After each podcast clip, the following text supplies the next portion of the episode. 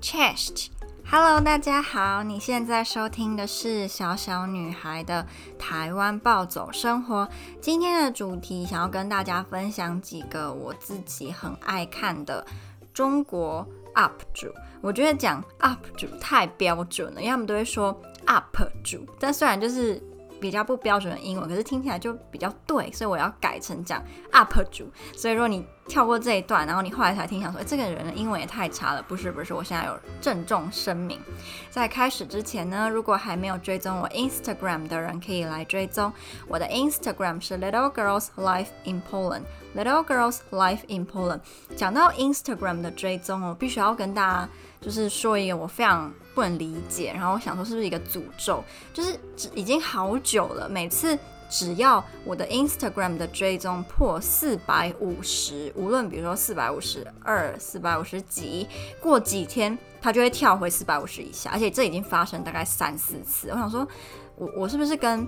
破四百五十有一个诅咒？就只要破四百五十，它就会马上降到四百五十以下。我真的不懂，所以如果你是还没有追踪，想要来追踪，你就先看过一下我的 Instagram，看一下我的现实动态啊，看一下我的精选，看一下我的照片，觉得嗯也太无聊了吧，就不要追踪，因为不要让我很开心啊，又破四百五，然后就啊。结果又掉了，就是心情非常的复杂，所以呢，对，郑重考虑要不要追踪。好，那我就要开始今天的主题。那我今天讲的这些 UP 主都是中国人哦，所以如果你就是完全不接受任何中国的东西，连看他们的影片都不喜欢，那就不要不要听，不要听，不要浪费我们宝贵的岁月。好，那我接下来分享这些就是不分顺序，因为我都蛮喜欢，而且他们的风格跟类型不太一样，所以我没有办法很。直接说哦，我最喜欢的是这个，最不喜欢的是哪一个，就没有办法。好，那第一个我想要跟大家分享的呢，它的名称叫做爱吃 Alice 的糖醋里脊。先跟大家讲，如果你是很喜欢看火辣身材的试穿衣服，诶，不说试穿，就是穿搭，那你一定要追踪这个爱吃 Alice 的糖醋里脊。我没有看过目前任何一个在讲解穿搭的，无论是 YouTuber 还是 UP 主里面，身材要比他更好的。他真的就是太。让人觉得这个世界太不公平。我们是女娲，可能就是上厕所的时候捏出来的，然后她可能是女娲上完什么才艺课很认真捏出来的那种人，就是完全不同。可她也有整整形过，然后她也有拍影片跟大家就是分享她之前整形的过程，她并没有去掩盖或者是说哦，我就是天生这样。她身材应该是天生的，没有错啦。然后我我会追踪她，除了她的身材很好，所以看她的穿搭影片。很赏心悦目，有哦哦哦，对对，还有一个就是因为现在的穿搭影片大部分都是以韩系风格为主，可是他的穿搭就不是，他比较偏美美式吗？我我我不太确定，因为他自己也有讲。他不认为穿搭风格一定要局限在某一个，就我们他不觉得我们每一个人就一定要有一种独特的穿搭风格，他觉得我们每个人都可以去尝试不同的风格。比如说我今天可以穿韩系，我明天穿日系，再后来我就什么混搭，就没有一定我都是要穿什么类型的衣服，所以他自己也没有一个很一定的框架。但我发现他蛮喜欢穿洋装那种可以凸显。凹凸有致身材的洋装，他还蛮喜欢穿的。所以如果你也喜欢穿那种比较呃清凉一点的洋，这个是称赞哦，清凉一点的洋装，你可以参考他怎么搭配。可是他的穿搭比较没有参考价值，因为他的身材太好了，好吧？就是纯欣赏为主，我个人纯欣赏。再来第三个呢，是因为他在澳洲读研究所，所以他有时候影片他的 vlog 会出现一些澳洲的。街景啊，或是澳洲的一些生活，然后因为我自己没有去过澳洲，所以我会觉得蛮有趣的，好像也就是透过他，然后看一下澳洲目前就是在疫情底下他们是怎么样。其实看起来也还好，就没有什么太大的区别，就可能跟他们正常生活，就大家也是就路上很多人啊，还是会参加一些比如说海边的有什么活动，就还是很多人这样。然后第四个我喜欢他的原因是他的价值观，他发了蛮多部影片都在讨论自己对外貌。比如说他之前的外貌或审美上面的改变，还有我也曾经有录过一支 podcast，就是因为我看了他的影片之后，然后就有感而发，就是外貌焦虑那一个。可是他的外貌焦虑，我觉得可能也是很多人不能理解，因为大家会觉得说，啊，你以前在学校其实也是算，比如说班上最漂亮的女生，或是校花，甚至是校花，然后身材又这么好，你到底有什么好外貌焦虑？可是我觉得外貌焦虑很大程度跟别人怎么看我们没有太大的关系。有可能今天假设一百个人有九十个人都说她很漂亮，可是只要有一个说我觉得你还好，她就会觉得哦很焦虑这样。所以其实。不是说很多人或大部分的人都觉得你好看，你就不会有外貌焦虑。很多时候有也有是自己对自己的那种压力吧，或是如果是那种完比较完美主义嘛，可能也比较会有外貌焦虑。还有什么同才压力啊、青春期啊，我觉得那个原因很多啦。所以有些人会觉得说你长那么漂亮，或是你身材那么好，说他，然后你还有什么外貌焦虑，一定是骗人的。我觉得这其实很不一定。那还有什么？嗯，哦对，然后她的男朋友也是，应该是澳洲人吧。然后他之前也有发过他们家改造的影片，我也蛮喜欢的，因为他都会蛮动手做，而且我很喜欢他一个价值观是，他不会一直推荐，或是他穿的衣服都是一些很名牌、很贵的，没有。他甚至有时候会讲说，哦，这件衣服其实才，比如说台币两三百块，还是我这个是在二手市集买的，还是我们家这个家具是我自己做的，或或是我去二手市场挖宝，所以就跟一些比较。我不知道风格不一样的穿搭的人，他们可能推荐的包包都是什么 Chanel 啊，还是什么 Gucci，就是很贵，然后我也买不起。他们的衣服也都是很高级、高档的，就对我来说比较没有参考价值。就是看到它，我就会觉得，哎、其实不需要买到这么好的衣服，也可以穿得很好看，或是就算你。你穿的衣服是，比如说在一中街买两三百，可是因为比如说我很有自信，还是这个很呃它的剪裁啊，它的样式很适合我，所以我穿起来也可以很有质感。所以我觉得看他的影片，我会觉得很快乐，因为很多时候我追踪这些 UP 主，并不是想要从他们身上什么学到一些高深的人生道理，有时候只是想要放松一下，或是看一些比较娱乐性质的影片，但也不是要这么的无脑啦。就是我觉得他们的影片都。有趣，可是有时候又会让你觉得是有内容的。好，那我第二位叫做拉红桑，他应该算蛮有名的中国 UP 主，因为他之前好像是二零一九年吗？还是二零一八？应该是二零一九百大 UP 主之一。然后他的影片都蛮多人看的，然后他的弹幕也都很常会破万。然后我喜欢他是因为他是目前还是大学生，然后他的英文很好，所以如果你喜欢听那种讲英文很好听的。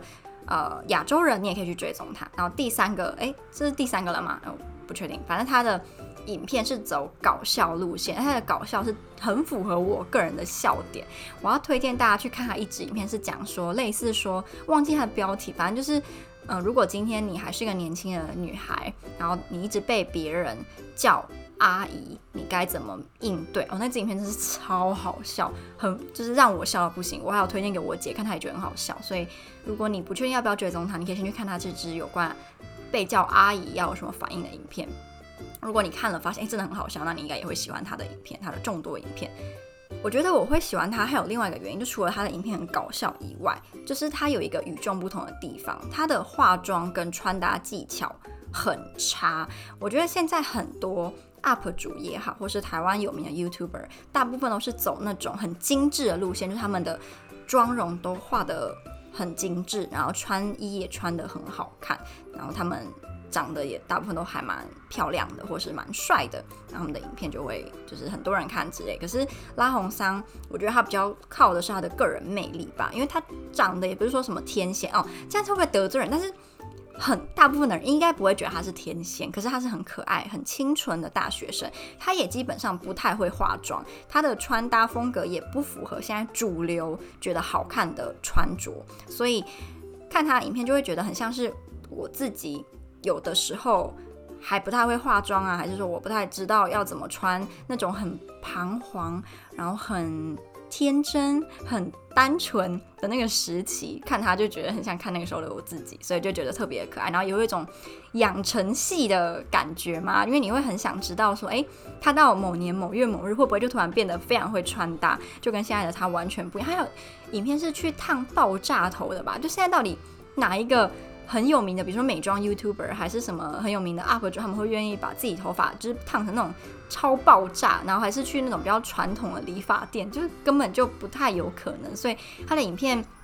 就不太一样，就很有他自己的风格跟味道。那加上他还是大学生，所以就比较青春一点吧，让我回味起自己还是大学生的时候比较热血的时期。对，所以拉红桑呢，搞笑比较放松，推荐大家去看。第三个也是蛮有名的中国 UP 主，他叫做陈吃饭。他其实好像原本是走美妆路线，可到后来不知为何就是。风格非常的多，他就没有局限在都是美妆或都是什么。然后他的搞笑功力也是一流，很多人都会讲说，看的影片就像在听段子或在听相声，他真的是太会讲了，我很认同。我昨天才看了他一支影片，是他翻阅好像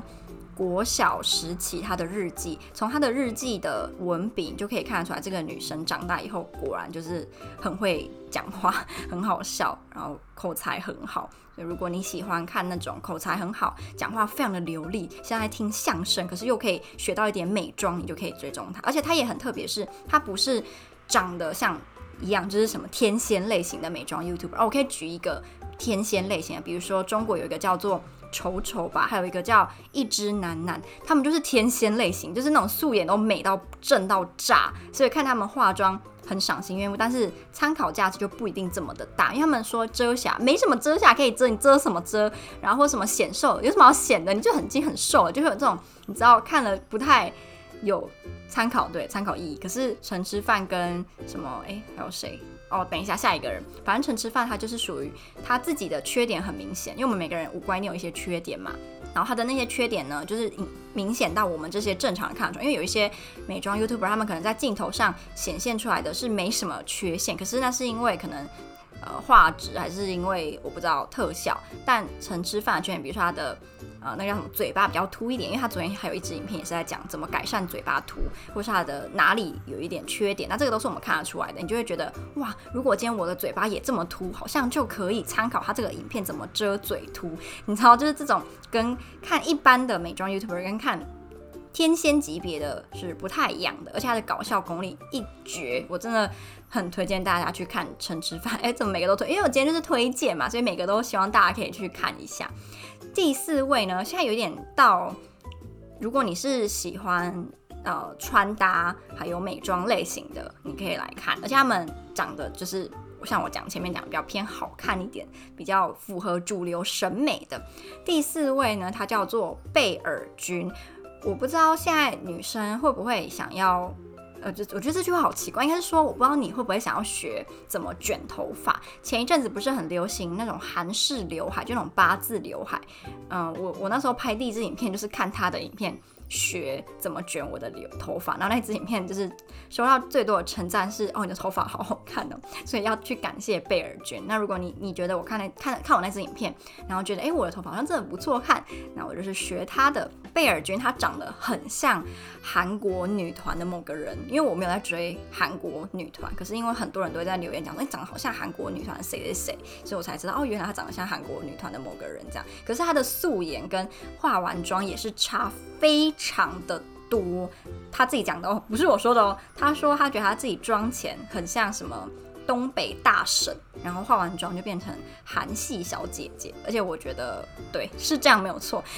妆前没有到什么大婶这么夸张，可是你就是肉眼明显。看得出来两个人是不同人，妆前跟妆后，他也是那种瘦瘦的，然后白白的，然后他的颧骨比较高，这个就很符合我，因为我颧骨也比较高，所以我看他的化妆技巧就觉得，哎，原来我颧骨比较高，我修容可以这样修，我的打亮要打在哪里，什么什么，就是我就觉得哦，看了自己有变聪明，就比较知道怎么遮掩自己的缺点，然后他的发型的教学。过程也是很仔细，就像我这种手很残的人都可以学会。我相信大大部分的人也可以学会要怎么卷一头韩系的大波浪，还什么八字刘海，就可以看他来学。这样，第五位呢，是我这半年吧开始，诶、或是反正就这几个月开始追的一个，他是在小红书上面，小红书上面叫什么？叫博主嘛，应该是吧？小红书上的博主，他的名字叫做月恩，月是那种喜心，诶、欸。就是开心的那个月，一个心部，然后这个对，然后的恩就是很普通那个恩，月恩，他的笑容真的是甜死人了，超甜。他主要是走穿搭教学的影片，然后他都是很短，可能五分钟或更短，然后他可能讲说哦，呃，一周工作穿搭，或是他很喜欢用一个单品，比如白衬衫，白衬衫可以怎么搭？他就在一支影片当中呈现白衬衫可以怎么搭的七种搭法，或是什么现在流行的西装外套有什么不同的风格，他都会把它就是搭出来给你看。所以如果你今天是那种喜欢从别人的穿搭找寻灵感的人，就很适合看他的影片。因为我自己就是有时候如果要跟朋友出门，或是我今天上班，我。前一天晚上没有先想好我明天要穿什么，我就会很容易失眠。所以我现在的做法就是，我会在前一天晚上我就先想好我明天要穿什么。那如果我明天要穿的衣服可能会皱皱的，我就先把它烫好，这样我明天早上就不会。晚上的时候就不会因为一直想说我们要穿什么穿，然后就失眠，因为因为这个失眠实在是太蠢了，所以我现在就会调整这样。那也不是说每次都可以很快想到我们要穿什么，所以我就会借借由看这些穿搭博主，还是什么 YouTuber 啊，还是什么 UP 主他们分享。的他们自自身的穿搭，我就会找到灵感。哦，原来我这个单品我还可以这么搭。像我昨天是跟我朋友出去，我就穿了一件碎花小洋装。我原本是看了一支影片，我想要搭的方法是碎花小洋装加上米色的西装外套，加上靴子。可是我后来一直都觉得，就是穿那个小洋装搭上米色西装外套没有那么搭。我后来才发现，是因为影片当中它的外套是比较。合身，然后比较短，然后我的外套是比较松、宽松、比较长，所以搭起来就不对。有时候看他们影片也不能就是照本宣科啦，可能因为即使都是西装外套，它的比较贴身，你的比较宽松，搭出来的样子也会不一样。就这这个时候就是也要小心一下，就不要跟我一样，就是自以为自己搭好了，就一穿上去，诶，完全不是这么一回事。然后月恩他的风格是比较韩韩系，然后他的长相也比较韩，而且他的笑容。真的很甜，你去看影片，看到笑容也好，看起来就会觉得很开心，觉得怎么有全天下会有这么美好的女孩子，真是笑容实在是太可爱了。她好像有梨窝吧，就让我想到我很久以前还在台湾读大一的时候，我曾经想要去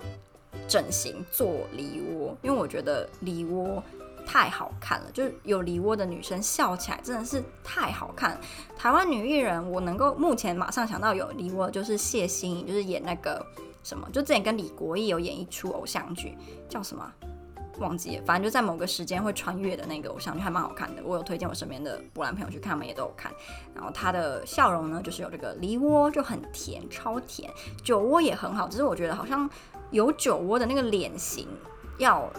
嗯，比较严格吗？就不是每个脸型有酒窝都会好看，可是梨窝好像就比较没有那么挑人。我不知道，我我自己乱讲的。因为我那时候就想要做梨窝，我就有传我的照片，笑起来的照片给那个做梨窝的整形的医生，他就说：“哦，你的脸型可以做梨窝这样。”那我后来上网查，我发现很多人说什么酒窝老了会变得很像。皱纹嘛，就一条皱纹还怎么样，我不知道。因为我阿妈有酒，我个人觉得很可爱啊。就我没有觉得她老了之后有酒窝就变得很奇怪。可是我个人就是酒窝跟梨窝，我后来是比较想要去做梨窝了，但我我没有去做。好，回到呃我现在讲的这些 UP 主身上，最后一个想要跟大家推荐的是，我已经有一阵子没有看过，我之前非常喜欢看。如果你是有在追韩星，或是你有在追中国的偶像，那你应该会蛮喜欢他的影片。可是他。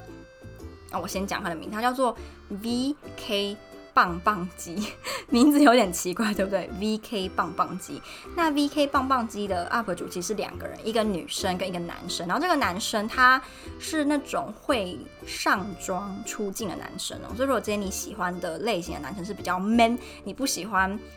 化妆的男生，那你可能也不太适合看 VK 棒棒鸡的影片。VK 棒棒鸡他们两个人讲话一搭一唱，而且讲话很直。蛮犀利的，很毒，所以如果今天他们看到某一个韩团的 MV，他们觉得很难看，他们就会讲说：“哦，我觉得这个很难看，不行。”或者说：“哦，你这个是什么鬼？你这个服装有事吗？”然后什么？你这个你这个衣服是怎样得罪呃发型师？哎，你得罪服化师什么的？他们就会讲话非常的直接，然后他们也不会是为了要迎合大众，然后就现在大，比如大家都很喜欢某个团体，他们就想说：“哦，这个团体都很好。”他们也会去。就是批评这个团，如果还有不好的地方，所以他们